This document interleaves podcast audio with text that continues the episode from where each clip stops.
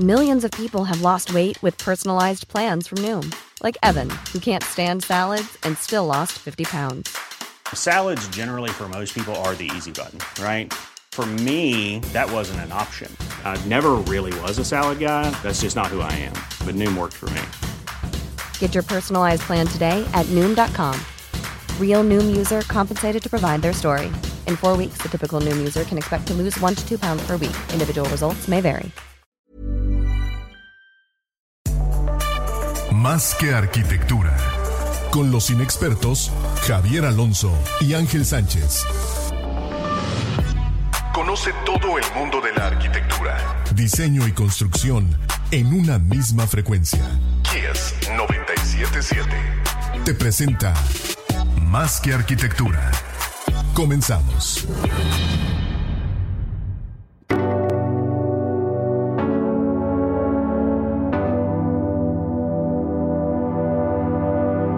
Bienvenidos a todos a Más Arquitectura, tu espacio intangible. Ya estamos en vivo en Facebook Live y en Instagram. Un servidor, el arquitecto Ángel Sánchez, Javier Alonso. ¿Cómo estás, man? Qué gusto. Bien, bien, bien, bien, Ángel Sánchez. Gracias. Eh, espero que todos muy bien allí en casa también y gracias por sintonizar Más Arquitectura de nueva cuenta. Eh, siempre antes de comenzar el programa agradecemos a todos los patrocinadores por hacer posible el espacio, ¿no? A Ángulo de Mayoreo Cerámico, a Landum, revista Landum, ASO Desarrollo Inmobiliario, Servicios de, de, Ingeniería y Estructura y Firenze Pisos y Muros. Buenísimo. Bueno. Y bien, les platico, hoy tenemos como invitado especial al artista plástico Carlos Génova. ¿Cómo estás, Carlos? ¿Qué onda? Saludos a los dos. Gracias por invitarme otra vez. Saludar a todos. No, es un gusto. Es, es un gusto tenerte aquí. Ahí ve a Luis Mario Baeza por ahí que hacemos el mismo día y fue un compañero de vida todo el tiempo. Entonces le mando saludos a Oye, a todo dar, y además, y además todo, todo, todo el medio del arte te va saludando y, qué padre. Eh, precisamente platicamos el otro día más que arquitectura, a, a veces nos clavamos un poquito con, con estos temas más arquitectónicos y nos encanta siempre estar incursionando en, en el arte, en, en, los temas sociales, en los temas antropológicos. Y bueno, Carlos, de nuevo es un placer tenerte. Vamos a poner un poquito de contexto a la gente que se va conectando. Eh, bueno, te dedicas a, la, a, las artes plásticas, Carlos. ¿Hace cuánto lo haces? Y bueno, más o menos, ¿cuál es tu rollo dentro de esta situación? Pues, ¿Hace cuánto lo hago? Yo creo que o sea, profesionalmente 20 años. Saludo a Luis Mario Baeza, ahí está por allá. Saludos, Luis Mario, Alex, ahí está. Este, pues hace como 20 años. O sea, y realmente me he dedicado al arte en, en todo momento, porque pues incluso en la escuela me la pasaba. Un saludo a mi papá, que ahí se acaba de unir. Es el otro Carlos. Saludos, saludos a saludos, tío Carlos. Este, entonces, pues, siempre he pintado, siempre he pintado mucho. Es, es nada más que es descubrir la, la, la, vocación, ¿me entiendes? Porque pues te la pasas haciendo muchas cosas el, eh, en el transcurso de tu vida hasta que encuentras algo que realmente te apasiona y es donde te clavas, ¿no? Okay. Ahí tienes que soltar muchas cosas para arriesgarte eh, a hacer lo que, lo que sueñas, ¿no? Y eso fue lo que a mí me pasó, y gracias a Dios a mí me pasó, y, y con el apoyo de muchos familiares este, me empujaron a, a, a esto, ¿no? Me empujaron a esto. Ahora, pa. Hablas, hablas de soltar algunas cosas para, para como meterte de lleno a la situación artística, Carlos. ¿Cómo, ¿Tú qué crees que tuviste que soltar en ese momento para, para agarrar este camino? Mira, o sea, yo, yo estudié ingeniería, ¿me entiendes? Entonces, este, una de las cosas que tienes que soltar es el hecho de la incertidumbre de no saber qué es lo que va a pasar con tu carrera artística, porque pues muchos pintores necesitan el apoyo de, de muchas personas. Sí. Y ahorita en este momento, por ejemplo, ahorita el, el COVID ha hecho que, que se tenga que replantear el, el movimiento artístico irrelevantemente de que sea la pintura o lo que sea, eh, o cualquier otro género artístico, la escritura, el cine, lo que quieras, todo se tuvo que reinventar, ¿sí? Uh -huh. eh, desgraciadamente, eh, pues tienen a los artistas como, como si fueran unos alienígenas del sistema, ¿sí? Ok. Sin embargo, sigue siendo una, un, una marca y sigue siendo una empresa y tenemos a gente que está trabajando por el arte, eh, por, por, amor al arte, o sea, que no están involucradas al 100% en la pintura, pero por ejemplo tenemos a Molina, que es un genio en, en, el arte, es una maestra en el arte y está dando clases y dando eh, talleres, o sea, enseñándole a la gente. Obviamente la dirección de cultura del Estado, eh, la dirección de cultura del ayuntamiento, perdón, eh, de Irving Berlín es muy buena porque le rasca por donde sea para hacer los eventos culturales. Está Mimi Cervera apoyando a los artistas de todos los géneros. O sea, te estoy hablando de, de diseñadores. Ellos tienen un live, de hecho, a las 8 de la noche. No estoy haciendo comerciales, pero pues tengo que decirlo. No, pero, por supuesto que se puede platicar. Mimi está apoyando eh, y pues obviamente las galerías también están haciendo mucho trabajo. Darle las gracias a Del María Romero, Keith y a Daniel por, en la Galería Fluxón de México, a Fernando Merino en, en Canadá por República 52, a Yorka Williams en, en Estados Unidos, a Avi Calvete de Calvet Art, eh, eh, que también nos apoya un montón en las ventas, y obviamente Mauricio Vales, a mi querido Mau Vales de Arte 1010, que pues están trabajando para, para que se apoyen los artistas, porque ahorita estamos todos prácticamente abandonados y se están juntando mucho los artistas. a esta Vane Belli, saludos a Vane, que está, está perdida en Miami, por ahí. ¿A, qué te, ¿A qué te refieres, Carlos, con esta situación de los artistas perdidos o olvidados dentro de un contexto de, de pandemia? ¿no? Y yo creo que esto nos ayuda mucho a entender el arte eh, eh, hoy y cómo, para empezar, cómo lo conocemos ahorita, o sea, cómo la gente está conociendo arte, cómo la gente está consumiendo arte si no tenemos los espacios convencionales, eh, es decir, galerías, museos, ¿no? Donde normalmente se ocurren estas actividades y relaciones. Hay los pros y sus contras por la tecnología. ¿sí? O sea, los pros es que pues obviamente ya la gente puede contactar al artista directamente a través del Instagram, del Facebook, de cualquier otra plataforma. Más sin embargo, la estructura que te otorgan las, las galerías o los dealers de arte es muy importante. Entonces no podemos soltarnos de eso, número uno. Y número dos, los artistas no, no crecemos solos nada más. O sea, dependemos de mucha gente. Dependemos de mucha gente y si no lo vemos así, realmente no vas a, a crecer en, ningún ramo, o sea, ni como arquitecto, ni como artista, ni como lo que tú quieras. O sea, tienes que ser agradecido con todo que está rodeando porque forman parte de, tu, de parte de tu equipo. O sea, en mi caso, los fotógrafos, los asistentes, la gente que ha escrito para mí, que han sido maravillosas personas a las que estoy agradecidos, como Fernando. Eh, ay, se fue. Ver. Ay, Fer me va a matar. Pero bueno, Andrés Silva. okay. ¿sí? Este, Andrés Silva, Roberto Rosano, eh, Roberto González, Andrea Bedaño, o sea, todos te están apoyando en, en, todos los aspectos artísticos y ahí sí tienes que ser súper agradecidos. Hola, Gavita. Sí, pero ¿cómo lo consumimos ahora? O sea, ¿cómo se ha transformado? Si hablas de una situación eh, digital, hablas de una situación de redes sociales y, y un tema de galerías, ¿cómo se ha transformado esta actividad? O sea, para, para, la, para la gente, para, para, la sociedad, hacia los artistas. Bueno, es inevitable, o sea, es inevitable que, que ahorita esté cerrado todo porque también tenemos que tener la responsabilidad social y ser responsablemente eh, educados con todos los demás por el tema del COVID, ¿me entiendes? Sí. O sea, entonces sí, se ha, se ha cerrado un poco eso, pero se ha tenido que reinventar y se están haciendo, por ejemplo, eh, exposiciones virtuales o eh, eh, citadas, ¿me entiendes? Eh, a donde tú vas a la galería solo o con ciertas personas para ver ciertas obras, porque sí lo están haciendo. Pero ese hecho ha cambiado mucho, entonces están haciendo exposiciones virtuales, están haciendo subastas virtuales. entonces, se tienen que ir reinventando, ¿no? O sea, los artistas también, por ejemplo, están haciendo piezas más chicas, porque pues obviamente no estamos eh, teniendo el apoyo eh, económico las otras empresas. Entonces, si las otras empresas no están haciendo dinero, los artistas no vamos a hacer dinero. O sea, no, vamos a ganar, no vamos a ganar porque la gente no va a decir, oye, voy a ir a comprar un cuadro, pero me falta pagar la luz y me falta pagar esto y me falta pagar lo otro. O sea, se tiene que reactivar toda la, toda la economía del país para que, para que empiece a funcionar esto. El problema es que están hablando del COVID como que ahí viene la segunda ola del COVID y estadísticamente te lo digo como ingeniero, no hay una, no hay una segunda ola. O sea, nosotros estamos así. O sea, si nos vamos a Europa, en donde Francia, España, todos sí se ve una gráfica en donde baja completamente eh, los casos, pero aquí no hay una segunda ola. Aquí, no hay aquí seguimos igual.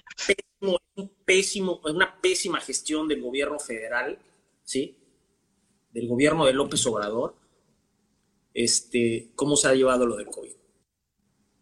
Ahora, en, este tema de reactivación de actividades económicas, en, el tema de, de, reactivar la parte económica que se refiere a los artistas, ¿cómo crees que debería ser o cómo se ha dado, Carlos? Porque a veces pensamos en los negocios eh, más convencionales, ¿no? Y pensamos en construcción y pensamos en... en, pues a los que tienen una influencia eh, de, de mayor volumen en la economía, ¿no? Exacto y los artistas, ¿cómo, cómo se piensa esta, esta reactivación hacia este, hacia este sector? ¿Cómo debería ser, en tu opinión?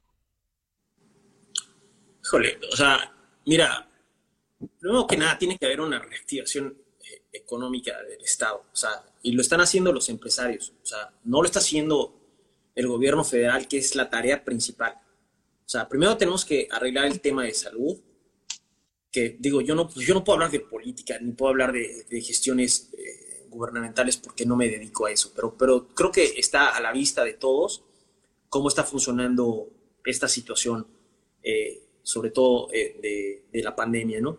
Que nos está afectando a todos.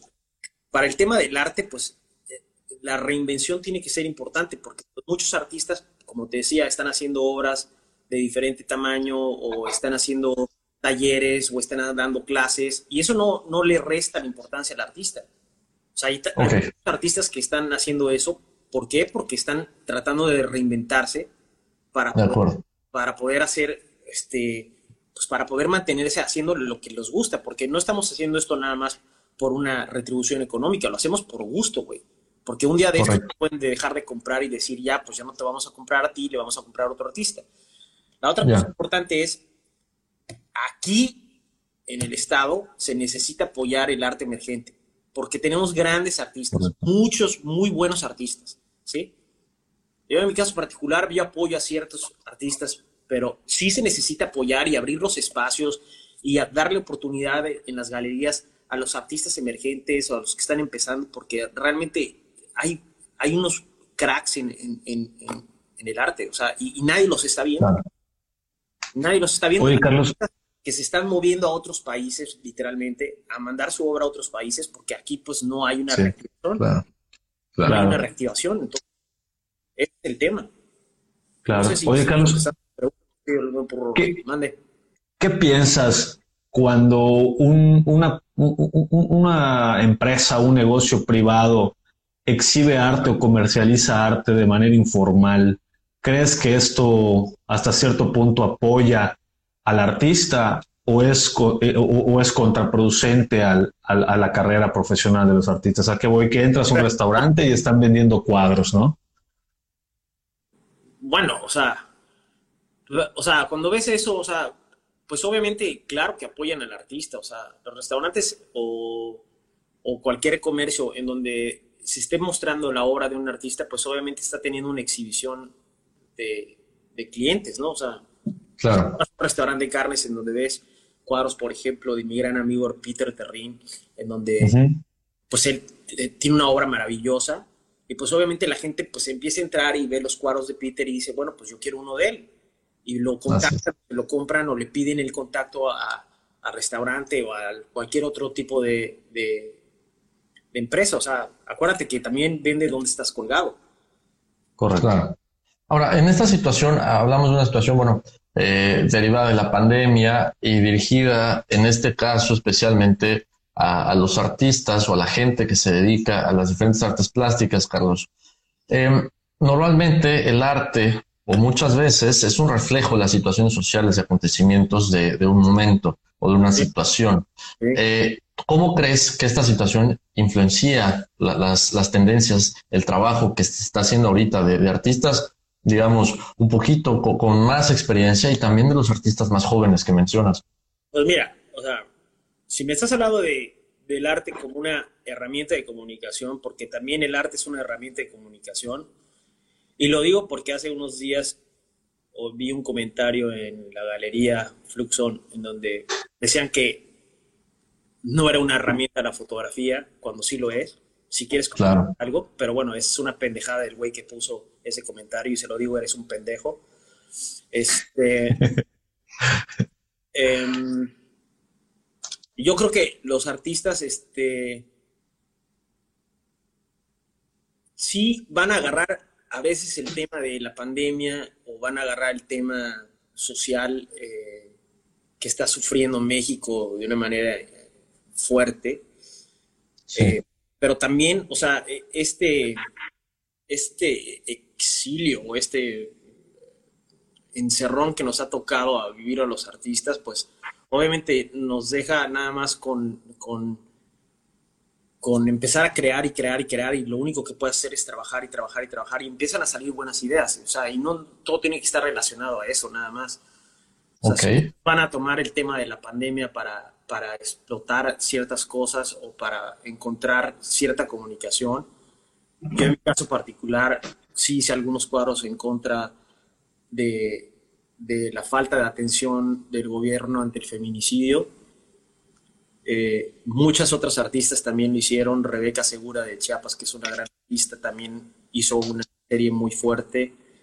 Este, y se van moviendo dependiendo, dependiendo de lo que consideren importante, porque yo sí considero que el tema de la pandemia es un tema de gran importancia y que necesita una solución inmediata y que no se le está dando. O sea, ver casos. Pero ¿crees que, el, ¿crees que el trabajo de los artistas ahorita está reflejando esa situación o está tardando en, un poco en, permear en, estas series, en estas tendencias? En algunos casos sí, sí, sí está sucediendo, dependiendo del artista, pero normalmente se ve reflejado meses después de, de, la pandemia, o sea, porque vas trabajando, o sea, lo que estás haciendo y también vas, o sea, tratando de alinear, o sea, si tú quieres comunicar algo sobre eso, está bien, si tú estás pintando otra cosa que no tiene nada que ver, pues también es válido. O sea, por ejemplo, si estás cuadros realistas o figurativos como los que yo hago de repente, que no tienen nada que ver con la pandemia, pero pues yo sí estoy haciendo cuadros en donde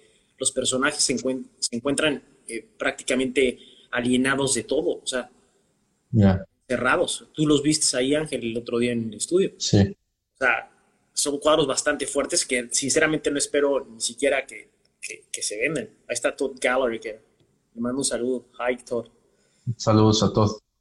Este, entonces, yo creo que sí se va a reflejar con algunos artistas y con algunos artistas van a continuar con, con la forma que han ido trabajando. Y no porque no le den importancia.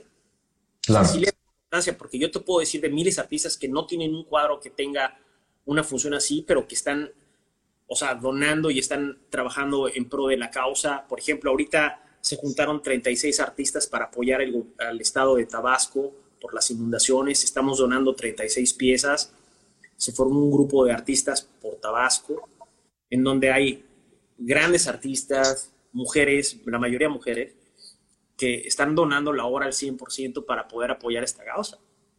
Correcto. Carlos, ¿crees que en, el segmento del arte las mujeres tengan alguna, alguna falta de, promoción. Visibilidad. O, de visibilidad tocando el tema, vaya, de, los feminicidios. exacto. Y todo esto. Pues bueno, mira, fíjate, sí existe ese problema. Sí existe ese problema, pero yo creo que estamos en el camino de arreglarlo, porque hay muchas artistas de primer nivel, muchas mujeres de primer nivel, mega artistas. El caso particular, yo te puedo decir que hace dos meses el maestro Roberto González del Museo de Arte de Querétaro, el Macro, el director, el maestro, hizo una exposición que se llama Gines, creo que lo dije bien, o Ginés, espero que no me matar, donde expuso pura mujer. Pura mujer. En el caso de, por ejemplo, de donde te estoy diciendo que se armó un, grupo para apoyar al, estado de Tabasco por las inundaciones, de los 36 artistas, 20 son, 20 o 21 son mujeres. Wow. O sea, se le está mucha fuerza a la mujer y yo estoy muy agradecido de que esté sucediendo esto porque hay unas mega artistas. O sea, mega eh, en, todos los aspectos. Sam Mitchell, que es una genia en el trazo. Vane Belli, que es una gran, una abstracta, eh, Rebe Segura. bueno, Tania Cámara, que la adoro con todo mi corazón a la tía Tania. Este, pero digo, te puedo decir miles de mujeres. Cada vez, cada vez hay más, entonces, al parecer, ¿no? O sea, más, más chance o más visibilidad de que estos trabajos se muestren. Sí, o sea, sí, sí, sí se está dando esa oportunidad, sí se está dando esa oportunidad hacia la mujer. Gracias a Dios se está abriendo ese, ese machismo que hemos sufrido en este país, porque no es un tema de educación, de reeducar eh, a la sociedad, sino es un tema de, educar. Nunca hemos sido educados. Así es. Hemos sido educados. Entonces, aquí se tiene que educar al género de manera equitativa. ¿sí? Yo no puedo ser feminista porque soy hombre, pero sí apoyo el movimiento y se tienen que destruir todo para que les hagan caso que lo destruyan, Claro. De acuerdo. Eso con el tema de, bueno, temas un poquito sensibles de la parte social. Ahora, si nos vamos a, herramientas que han surgido cada vez más en todas las profesiones durante esta época, Carlos, y me refiero a las, a las herramientas digitales para producción de todo tipo de chamba, ¿cómo crees que las herramientas digitales han influenciado la producción de arte eh, eh, paulatinamente cada vez más a lo largo de este año y tal vez desde antes? No, no, entendí tu pregunta mucho. las, herramientas, digitales, ah, ¿qué papel están teniendo ahorita en la producción de arte? O sea, las herramientas digitales, ¿te refieres a las plataformas digitales? Me refiero a la asistencia digital, por ejemplo, de dibujo en computadora, de videos y tal, para, generar. digo, en arte hay, hay, de todo, o sea, o sea en, en, el arte hay de todo, o sea, porque pueden hacer este, performance de video o arte conceptual contemporáneo que también es muy bueno. Este, y pues claro, claro que los ayuda, pero pues yo que estoy del otro lado del arte contemporáneo, pues no, no utilizo tanto eso, entonces no te podría decir a la perfección cuánto esté ayudando eh, las herramientas, más sin embargo yo creo que siempre se ha aprovechado todo lo que ha sido la tecnología, o sea, cómo ha avanzado la tecnología, por ejemplo, para, para hacer obra. Por ejemplo, si hablamos de, artistas ya de renombre heavy como Anish Kapoor que hayan, que haya, por ejemplo, eh, patentado el Banta Black, que se me hizo una grosería de parte de él, pero patentó el Banta Black, que es un, el negro más negro, el color más negro que no absorbe ningún tipo de luz al 99.4, 99.6%, en donde si pintas cualquier cosa no, no se refleja la luz. Entonces, cambian la forma de ver el arte. Si haces una escultura, tú ves una mancha negra, pero en realidad está en 3D, güey. O sea, lo que pasa es que yo no lo, no lo puede ver porque ningún tipo de reflejo lo hace. Hay artistas que usan herramientas, herramientas de alta tecnología para hacer piezas monumentales, ¿sí? O sea, para hacer piezas monumentales en donde necesitan ya otro tipo de, de herramientas, o sea, cortadores de plasma y ese tipo de cosas para hacer otro tipo de arte. Sí, entonces claro. van a aprovechar. O sea, lo que pasa es que también, pues tú tienes que ir experimentando con lo que puedes y con lo que tienes a la mano, porque no es lo mismo comprarte el Bantablaco, patentarlo que cuesta, bueno, costó millones y luego sacaron otro color negro más negro y cuesta 9.99 en Amazon. Claro, ok. Porque tiene un trasfondo artístico y entonces le da, le da un valor distinto, ¿no? No, pues es que puedes agarrar piezas, o sea, puedes agarrar cualquier cosa y, por ejemplo, mi gran amigo, el maestro Víctor Cauduro, pues pinta de repente, así como pinta en, roca, también pinta en, los paneles de computadoras y cosas tecnológicas. O sea, la mano, güey, le queda súper chingón. O sea, es un gran maestro de la pintura. De hecho, acá tengo su libro. Bueno, ya. es el soporte de la, de la pantalla. Mejor no, no, no, lo vayas a, no lo vayas a mover. Qué cabrón. aquí tengo el libro de, de Víctor Cauduro, güey. O sea, este sí es un maestrazo. Claro, claro. Tengo el de querido Fernando Garrido también, que lo amo con todo mi corazón. Pero bueno. Oye, buenísimo. Tecnología. Carlos. Bueno, mande. Alguna, algo de esto que estás comentando en temas de tecnología o, estilos de producción de arte se vuelve moda. Digo, en la arquitectura y en, y en otros, digamos que en ámbitos relacionados con el arte, se da mucho la moda, el estilo de hoy, ¿no? Pero en el arte. Sí, claro que pasa eso. Como, como que, por ejemplo, ¿qué podemos considerar una moda en el arte que tenemos hoy en día? Bueno, o sea, fíjate, o sea, ahorita se está usando mucho el... O sea, habían artistas que empezaron a utilizar el material reciclado, ¿sí? Y formaban figuras, formaban figuras, pero sí están los, los pioneros de este tipo de arte. Por ejemplo, no sé si puedo decir nombres, pero lo voy a decir. Joe Black, por ejemplo. Joe Black usa eh, soldaditos soldaditos o carritos o tachuelas y las empieza a juntar por tono de color y luego termina siendo un cuadro eh, de alguna personalidad de la historia y mucho muchos artistas han repetido e, esa cosita, pero en vez de usar carritos, pues usan otra, otra herramienta, ¿sí? Claro, claro. Usan otra herramienta, pero... Hola, Pau. Está Pau medio. ¿Qué onda, Pau? Entonces, este, sí hay muchos artistas que usan eso, también hay mucha repetición en, lo que es cuestión de los collages con fotografía de alta definición digital. Eh, ok, sí, pero los pioneros, los pioneros, existen los pioneros que han trabajado con este tipo de arte, pero pues siempre van a haber modas, güey, pero la cosa es trascender, o sea, o sea, siempre va a haber modas, o sea, empezaron, por ejemplo, hablando de algo rápido, sea, en algún momento estuvo de moda el impresionismo, ¿sí? Sí. Es increíble que, por ejemplo, hoy por hoy en Rusia el impresionismo sigue estando de moda. O sea, hay pintores que están pintando impresionistas. O sea, hay un documental en, creo que en Apple TV, del arte perdido de Rusia, en donde hay cuadros del 2019, 2018 que todos los ves y parecen, todos parecen Monet o Vincent Van Gogh. O sea, la moda se va a mover sí, sí, sí, se va, sí se va a mover, pero la, la parte es trascender y ser el pionero en ciertas cosas. Claro. Ahora, en, este mismo sentido de, cuestiones nuevas que están sucediendo, Carlos, también ocurrió el, el, arte producido de manera colectiva, ¿no? Que cada vez está sonando más. Eh, ¿Cuál es la situación en esto, por ejemplo, de, a manera nacional, pero también aquí en Yucatán? De manera colectiva, te, me, me estás hablando de como si fuera una fábrica. No, me estoy refiriendo a, trabajo en equipo de diferentes artistas para producir obras eh, en particular. Pero bueno, ahorita podemos tocar ese tema de la producción en serie también. Ah, los colectivos. O sea, ¿te refieres a los artistas que hacen colectivos, pero cada uno está haciendo su obra en particular o le están haciendo todos?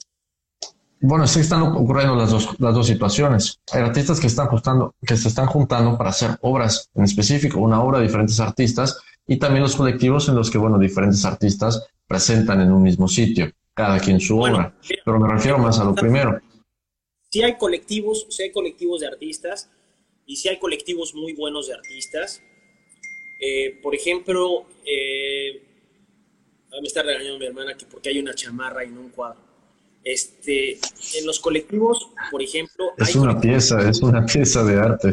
Hay colectivos muy importantes como el de, el de No es una galería, en donde están artistas de primer nivel como Pierre Foudarili, que es un gran, gran fotógrafo eh, y pintor, un artista de, de, primer nivel. Está Ricardo Santosaga, que también es otro súper, súper maestrazo. Y ellos, fíjate, que hicieron un grupito muy bueno, ¿sí? En donde empiezan como tienen un arte bastante fuerte, se podría decir. Pero eso no le quita la gran calidad que tienen estos dos artistas que comentar. Y también, obviamente, están artistas eh, como Santiago Pani y todos sus compañeros holandeses que ahorita están trabajando en México, que es otro colectivo de arte. Entonces, sí se van formando grupitos de artistas. Sí se hacen colectivos de artistas que en realidad lo que están haciendo es alimentar eh, la creatividad de uno a otro, o sea, ¿me entiendes? Entonces sí se van ayudando, se van mezclando ideas y se van haciendo conversaciones, porque eso también es importante. Eso también es importante. Entonces, este, en cuestión a los colectivos, pues digo, aprendes un montón como artista, irrelevantemente de que seas emergente, consolidado no emergente. Hola, Vane. Mira, Vane, por ejemplo, Vane está en un colectivo conmigo, que es una gran artista, está ahorita en Miami, quién sabe qué anda haciendo, seguro está viendo la tele. Bueno, ahorita está con nosotros. Pero está quitando, está quitando ahí ella eh, y aquí, por ejemplo, yo de repente las puertas, por ejemplo, en mi estudio siempre están abiertas y lo sabes, Ángel, ha sido tú N cantidad de veces. Sí, claro. A, pasear, a, tomarte una coca, a platicar un ratito, este, pero siempre es un gusto, claro. Siempre están abiertas las puertas. De repente me he encontrado artistas que, si me está viendo Carlos Núñez, a veces lo encuentro a Carlos Núñez ya pintando ahí. Saludos a Carlos. Le digo, güey, qué pedo, o sea, ya, ya entro al estudio y es a toda madre llegar a tu estudio y ver un montón de artistas.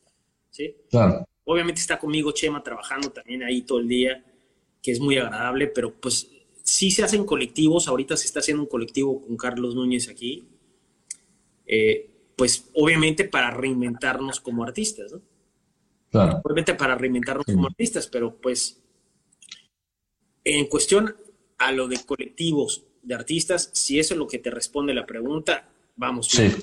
Y, te y entonces, no, no, eh, está correcto. Y entonces, por el otro lado, Carlos, si hablamos de, y, toca un punto que hasta, hasta se te prendió un foco, el de la producción en serie de, obra artística, ¿no? Lo que, bueno, deja de ser arte y se pierden un montón de, cosas, se pierden virtudes en, en generando así la obra. Se vuelve una artesanía, ¿no? Exacto.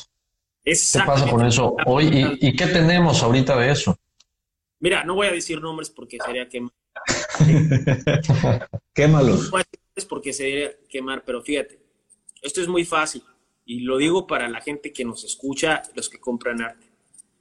Los artistas plásticos que, que hacen hiperrealismo o realismo van a hacer a lo mucho 20 cuadros al año. Los figurativos que hacemos grandes formatos haremos de 60 a 70 cuadros al año de formatos chicos o grandes. Cuando llegas a un artista y de repente hace producciones de 300, se vuelven, son artesanos, ¿sí? Claro. Son artesanos, porque tienen un equipo de trabajo ahí haciéndoles los cuadros y pintándoles los cuadros. Y yo te puedo mostrar fotos, pero te las mostraré de manera personal para que tú veas quiénes son los artistas que hacen eso, porque los podré mencionar, pero no voy a hacer el rebelde del arte aquí. Correcto. Pero sí hay mucho de eso ahorita. No, no, no hay mucho. Hay ciertos artistas, están bien contaditos. La gente que los estudia ya sabe quiénes son. ¿Sí? Ok. Ya sabe quiénes son esos artistas. Son, están contaditos con la mano. ¿Sí? Ok. pues ahí se están yendo nada más por el tema económico. Sí, van a ganarse una lana, pero pues a final de cuentas a mí no me gustaría comprar un cuadro y que luego descubras que el cuadro no lo pinté yo y lo pintó otro fulano y nada más claro. firme. Entonces eso ya pues se me hace una pasadez. Pero pues sí hay artistas que se dedican a producir en serie y pues bueno, que le dure lo que les dure. Hay unos que ya se cayeron y ya no van a poder levantarse. Entonces, este, yo no estoy de acuerdo en eso. Si me están viendo los artistas que hacen producción en serie, les mando un saludo con un dedo.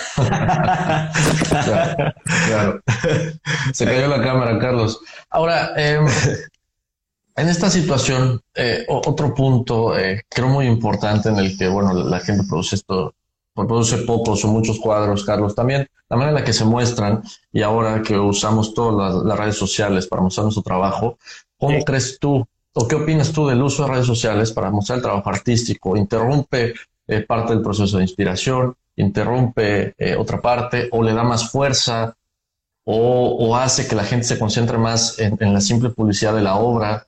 Eh, ¿Cómo lo ves? Chovalín, Chovalín. Saludos a Chovalín y a Raúl Ramírez. ¿Cómo veo lo del Saludos. Claro, o sea, es una herramienta, de, o sea, ahorita más que todo, o sea, está subiendo obra constantemente en Instagram y estar alimentando tu feed, pues, obviamente te sirve para seguir mostrando tu obra. seguir mostrando tu obra y seguir moviéndote, porque pues ahorita realmente ya nadie está usando, por ejemplo, el Facebook y está muerto. Tú hablas del Facebook y pues, puta, no, te bajan de, de, ruco, ¿me entiendes? O sea, creo que el Facebook ya nada más es ver los memes de memelas de Orizaba, o no lo sé. Así es, así es. Exacto. Pero eso es importante. Ahora, ¿no crees que, que, se cae como en el, tema de la arquitectura igual pasa, y, creo que en, lo creativo en general, Carlos, en el que caemos en lo sensacionalista cuando eh, mostramos o arquitectura o arte incluso, ¿no? Que se puede, puede parecer, pues eso, más sensacional de lo que es, ¿no? Y podemos estar dando una sensación o más, bien una, una escena eh, eh, falsa de lo que es el trabajo que estamos produciendo. Pues mira, yo creo que la mayoría de los artistas que están subiendo arte a, sus plataformas están subiendo el arte de manera actualizada. Sí hay muchos que de repente suben un cuadro anterior o viejo o algo así, pero para volverle a darle empuje a ese, a ese cuadro en particular. Claro. Pero sí, somos, sí son bastante serios, sobre todo cuando terminas una obra que realmente te gustó y, que la terminaste con mucho cariño y quedó, o sea, que tú te sientes satisfecho con ella, la estás mostrando. La estás mostrando, pero porque también no solo te sirve para mostrársela al mundo, sino también te sirve de registro. Ya, claro. Porque una de las fallas que hemos tenido muchos artistas es no llevar un registro total de la obra que producimos. ¿Sí? Correcto. Y, y pues el Instagram, pues en este caso, a mí en particular el Instagram y el Flickr me han servido para llevar un archivo completo de todo lo que hago. En mi estudio tú sabes perfectamente que no sale nada si no sale fotografiado. Así es, así esté feo o no esté feo. no, y también sobre todo entender los procesos, ¿no? Por los cuales trabajan los artistas y compartir eso que hace que la gente pues se sienta más identificada con, con la obra final. Pues sí, pero mira, ningún artista va a subir un cuadro que no le gusta. ¿Sí? claro. o sea, te tiene que gustar a ti como artista primero lo que terminaste o lo que hiciste para poder subirlo. Eh, más sin embargo, como te repito, yo creo que la herramienta funciona y funciona bien porque te das a promocionar también. O sea, tienes que entender también que, que es una empresa lo que estás haciendo, porque llega un momento donde vas a necesitar ese flujo económico para seguir produciendo lo que amas.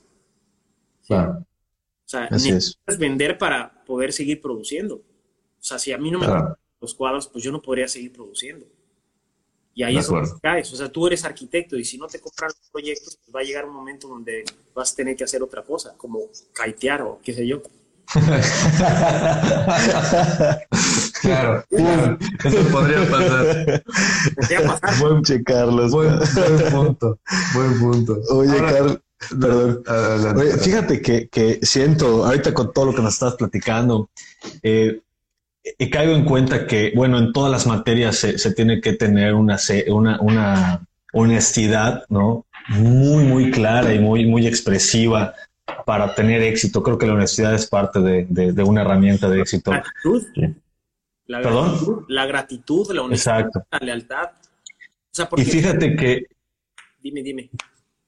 Perdón, te, interrumpí. Eh, fíjate que, que, muchas veces en otros campos económicos o, o, o, en otras actividades económicas, sí puedes crear cierta, cierta, cierta seguridad ¿no? En donde ya tu cuerpo, tu mente no te necesite tanto cuando eres mayor. Y siento que el artista, no sé si estoy bien, siempre es una incomodidad para producir y ser creativo. O sea, no puedes quedar viejo, no puedes dejar de producir arte, ¿no? No sé si estoy entendiendo bien, pero... Y te refieres a que, a diferencia de otras carreras, los artistas van a seguir haciendo arte toda su vida. ¿A eso te refieres? Sí, pero relacionándolo con el tema económico, hay personas que generan cierto patrimonio y que hay negocios que funcionan de manera aislada. En el caso del artista que depende por completo de su presencia y de su mente, creo que tienen que estar siempre incómodos y me refiero incómodo a, no estar en una zona de confort, a estar constantemente siendo creativos, ¿no? A, diferencia de otras materias que llega a cierta edad que te puedes relajar. Sí, bueno, o sea, bueno, yo lo que platiqué la, la primera vez que tuve la oportunidad de ser invitado por ustedes en Más que Arquitectura. O sea, y lo voy a decir siempre, o sea, eh, los artistas siempre tienen que seguir experimentando y evolucionando. O sea, yo realmente creo que si se quedan atorados en un estilo, ahí está Miguel Cuauhtémoc. Saludos a mi querido amigo Miguel Cuauhtémoc, un gran pintor. Saludos, Miguel. Este, tienen que seguir evolucionando porque si te quedas atorado, pues no vas a trascender, ¿sí? Digo, en el caso de la arquitectura, pues sí, de repente agarras un renombre muy bueno, muy fuerte, y la gente quiere ese tipo de arquitectura y ya le hiciste y formaste un patrimonio, ¿sí? Y si te consolidas muy bien como artista, puedes mantener el mismo estilo durante toda tu vida y seguir eh, teniendo una, una vida muy buena, ¿sí? Pero lo que sí no va a ser un artista es irrelevantemente de que te vuelvas un buen arquitecto, un buen ingeniero, lo que sea, y te retires, el artista jamás se va a retirar de lo que hace y lo que ama. Esa es la gran diferencia. O sea, nunca van a dejar de hacer lo que aman. ¿sí? Ustedes tuvieron la oportunidad de entrevistar al majestuoso y gran maestro Emilio Torre. Sí, sí así es. Y al gran, o sea, a, su nieto, que es un gran, gran pintor de Mérida, a, a Hermilo Espinosa que los dos son grandes pintores y don Hermilo, por ejemplo, sigue pintando. Y pinta. No creas que pinta una vez a la semana. El señor pinta todos los días que, o sea, te dice, a ver, ponte las pilas y vete a pintar tú también, güey. ¿Sí? Claro, claro. Porque el señor sigue pintando, o sea, y, ha tenido muy buenas exposiciones y es muy reconocido. Yo tuve la grata eh, oportunidad de vida de ser alumno de, de don Hermilo. Yo fui alumno de él cuando tenía seis años o siete años. Y fue, o sea, yo le agradezco muchísimo porque, porque pues, como te dije, hay que ser gratos con, la gente que te ayuda y con la gente que te apoya. De acuerdo. No, y, gran ejemplo con el Don Hermilo, ¿no? Desde luego. ¿Qué pasó, Don Hermilo? Y que, y que bueno, la, vez que platicamos con él, ya que lo sacaste el tema, Carlos, bueno, que decía que sigue pintando y le queda solamente un ojo bueno, de, y con ese ojo sigue pintando y hasta que se cansa, que ya no puede más, sigue pintando, ¿no? Y eso hace todos los días, porque es el amor de su vida realmente eh, hacerlo. Don Hermilo es un, es un tipazo es un maestrazo, es eh, un señorón, es un tesoro de Yucatán. Así es. Te puedo decir, o sea, es una bendición que lo sigamos teniendo aquí, es una bendición que Hermilo lo disfrute tanto a su abuelito. Y es una bendición que lo haya tenido como maestro, porque ve cómo nos salió Hermilo, o sea, es un... Así es, sí, está súper, súper pintorazo. Primer nivel, güey, o sea. Ahora, Carlos, si podemos hablar un poquito, aterrizar estos temas a tu chamba, entender ¿Qué estás haciendo ahorita a manera de, línea, a manera de eje? Eh, ¿Y qué sigue eh, para tu chamba? Mira, yo estoy trabajando varias series. O sea, yo voy trabajando varias series. Ahorita eh, voy a empezar a sacar otra vez los, la serie de, de mi altereo que pues apareció hace mucho tiempo porque pues ya los empecé a firmar como yo, de Maluk. Eh, que los está viendo. Paréntesis, ¿por qué, es importante tener un alter ego? Y este, este punto me, encanta. Bueno, yo tengo varios alter ego, o sea, tengo otro alter ego muy escondido, pero ese ya te lo he platicado a ti nada más, para la escritura, la poesía. Así es. Escribo un montón, pero porque estoy tratando de hacer un cuento, eh, pero y hago poesías y esas cosas, pero ¿por qué es importante el alter ego? Uno, esas cosas. porque te deja te deja jugar eh, fuera de, ti mismo. O sea, si tú vas, por ejemplo, digo, voy a decir grupos que a lo mejor muchos de los, de los artistas o la gente que nos está viendo no lo sabe, pero por ejemplo, grupos como Slipknot que salen con máscaras a tocar, o sea, Así es. O sea, se sueltan completamente. Porque no, o sea, yo podría salir ahorita con una máscara y hablarte de arte como un anónimo y no hay problema, porque nadie va a saber que soy yo. ¿Me entiendes? Exacto. Y realmente tú puedes explorar otras cosas y ser otro tipo de pintor y ese tipo de cosas. Yo el juego de, de Philippe Malouk lo empecé haciendo como un juego por ahí del 2011, como un juego, realmente lo hice con un amigo que se llama Daniel Castilla. Eh, y de hecho, el primer cuadro lo hicimos en, un estudio de una casa que tenía antes y, y el primer cuadro lo hice con los ojos vendados. O sea, él me decía dónde estaban los colores y yo iba formando figuras y más o menos iba armando una cara. Y luego empecé a jugar así con Philippe Malouk y lo hice hasta que expusiera en una exposición colectiva. Y me preguntaban dónde está Philippe Malouk y yo decía, pues no vino, no está, güey, no, no pudo venir. O sea, sí, denos su representación. Exacto. Yo tengo el aquí lo tengo el póster en donde sale Philippe Malouk, que dices, güey, no mames, o sea, pero era casi como un tema de rebelión en cuestión a, a, comprar. Ahí está mi querido Peter, gran bajista. Ese es otro artista. Sonofunk. Entonces, este, fíjate, em, los altereos, claro que funcionan, pero si tú agarras, por ejemplo, en la música y te dije a Slipknot y luego sacas a Corey Taylor y ves a Corey Taylor tocar normal, o sea, ves tocando un Corey Taylor tocando canciones suaves de, Prince o de otros artistas que tocan mucho más leve que jamás se te pasaría por la cabeza que eran ellos. Los de Kiss mismo. Hay muchos artistas que se les salió de la mano, por ejemplo, Marcel Duchamp cuando hizo el Migitorio lo firmó como R. Mood y se, le salió, se le salió el chiste y empezó todo el tema del arte conceptual y el arte objeto, etcétera, etcétera. Este rollo del, dadaísmo, ¿no? Es de, los iniciadores del dadaísmo. El arte objeto y todas esas cosas. Entonces, este, pues obviamente sí los alteregos te van a funcionar. Entonces, uno de mis proyectos es sacar ese alter ego que tenía, ya lo voy a sacar como serie, que es, todos van a estar, o sea, titulados Maluk, Maluk, Maluk, que los voy a estar haciendo con eh, Calvet, con Calvet, con Avi Calvet. Eh, también tengo proyectos con la Galería Fluxon, en donde el proyecto, bueno, es el proyecto más importante, es, es ir a trabajar a Holanda tres meses y exponer, o sea, terminando los tres meses de trabajar y pintar ahí, es exponer ahí. Pero pues... Una residencia. Sí, no, pero o sea, me voy solo, o sea, ya, ya la galería tuvo la amabilidad de conseguir el estudio, el espacio, y ya nada más cogiendo la galería que va a estar en Ámsterdam para exponer de manera individual. Eh, pero pues hay que ver también qué es lo que va a pasar con el COVID, porque esto está programado para noviembre, diciembre y ahorita pues se va a tener que mover para la febrero, marzo y vamos a ver cómo, cómo, cómo se va desarrollando esto, ¿no? Correcto. Va desarrollando esto, porque a mí me cancelaron varias exposiciones que tenía este año. Pues este año son exposiciones. Em, ¿En dónde más estoy? Bueno, pues estoy apoyando en la parte de Tabasco eh, y obviamente ya tuve varias intervenciones en, apoyo para, lo, para, los, para los doctores, que son los verdaderos héroes de este país ahorita.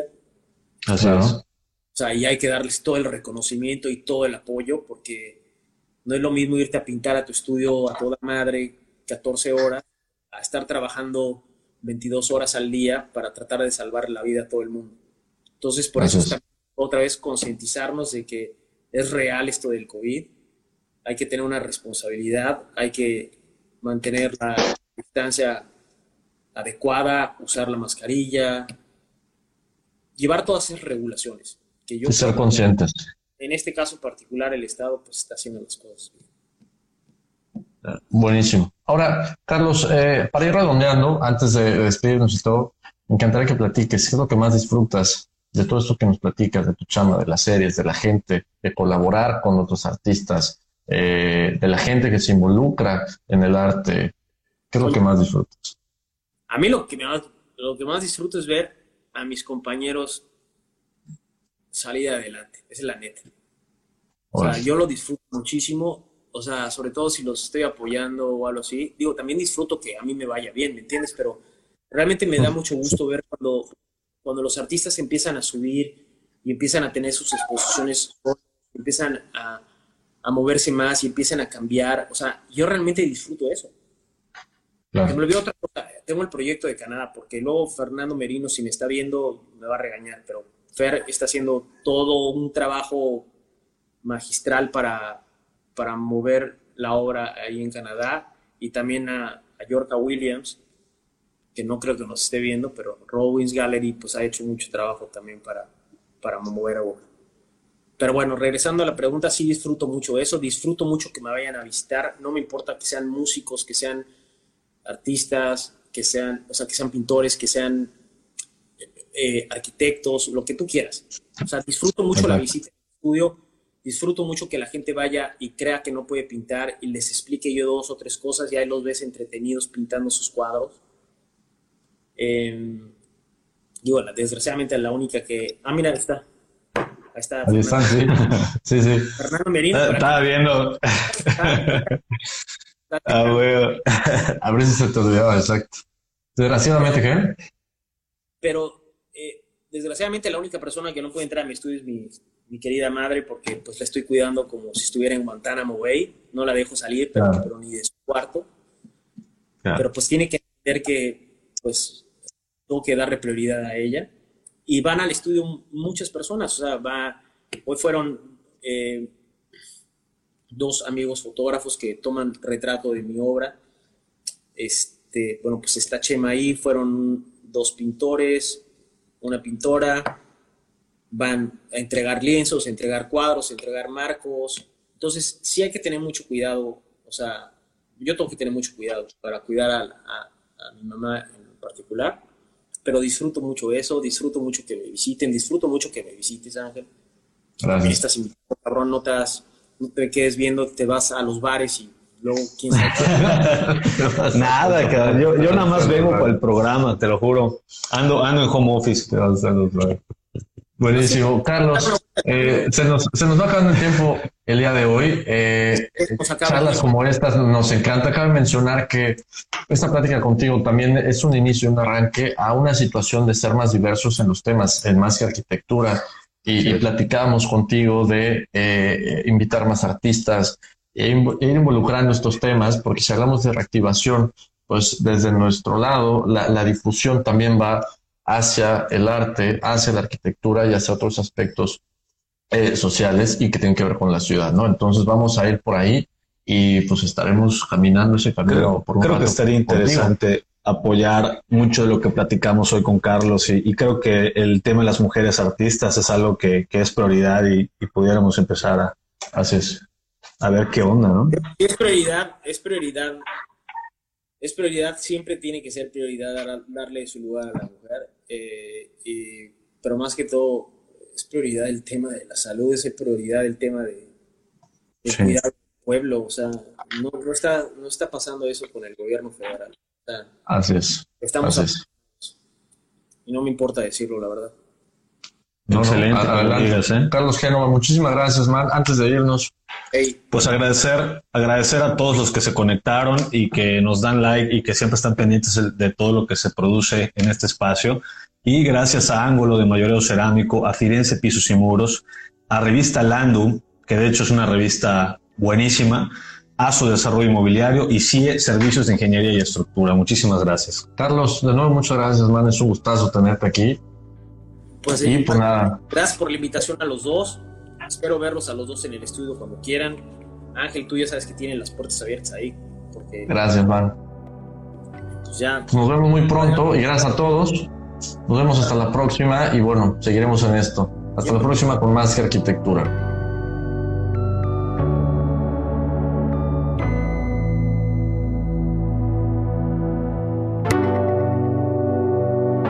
Los inexpertos, Javier Alonso y Ángel Sánchez, te esperan el próximo miércoles a las 8 de la noche para continuar conociendo todo el mundo de la arquitectura, diseño y construcción. Más que arquitectura. Solo por Kiss 977.